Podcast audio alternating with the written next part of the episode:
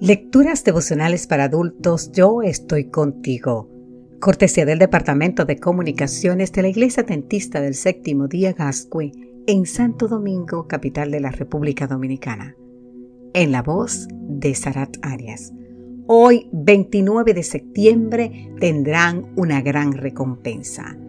En el libro de San Lucas, capítulo 6, versículo 35, nos dice, tendrán una gran recompensa y serán hijos del Altísimo, porque Él es el bondadoso con los ingratos y malvados. La historia de Dirk Willems sigue siendo noticia casi 500 años después de su muerte. A los 20 años, Willems se unió al movimiento anabaptista y decidió bautizarse, como dice la Biblia, sumergido en el agua y arrepintiéndose de sus pecados.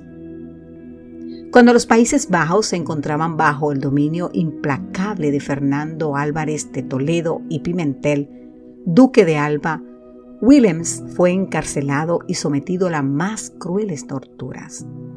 Cansado del maltrato físico y mental y muy demacrado por la poca comida que le daban durante todo su encarcelamiento, Willems preparó una cuerda con distintas piezas de ropa y logró escapar del palacio y cruzar un río helado en Asperen. Al darse cuenta de lo que había sucedido, uno de los guardias salió corriendo tras Williams.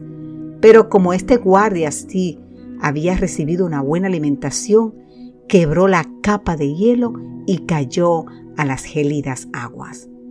Y entonces sucedió lo inimaginable. Williams regresó salvo al guardia. Nuevamente fue apresado y finalmente fue condenado a la hoguera a causa de su fe. ¿Qué habríamos hecho nosotros si hubiésemos estado en la situación de Williams? ¿Hubiésemos dejado que el guardia muriera? ¿O hubiésemos vuelto a salvarlo como hizo Williams? Con independencia de la decisión que tomemos nosotros, nuestro hermano Williams decidió seguir el camino recomendado por el sabio. Como nos dice Proverbios 25, los versículos 21 y 22, si el que te aborrece tiene hambre, dale de comer y dale pan. Y si tienes sed, dale de beber agua. Pues haciendo esto harás que le arda la cara de vergüenza y Jehová te recompensará. No es la sociedad quien te recompensará. Posiblemente la sociedad te condene. Es Dios quien te reserva una recompensa. Willings decidió tratar con bondad a su verdugo y nos dio un noble ejemplo de lo que significa ser cristiano.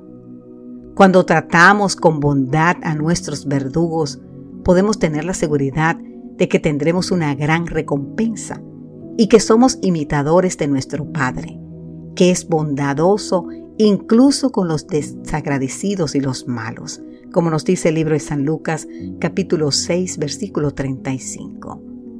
En realidad, tomar represalia es ser vencido tanto por el mal de nuestro enemigo como por el mal de nuestro propio corazón, que responde al mal del otro. Willens venció al mal con el bien y por eso muy pronto será recompensado. Que Dios hoy te bendiga en gran manera Querido amigo, querida amiga.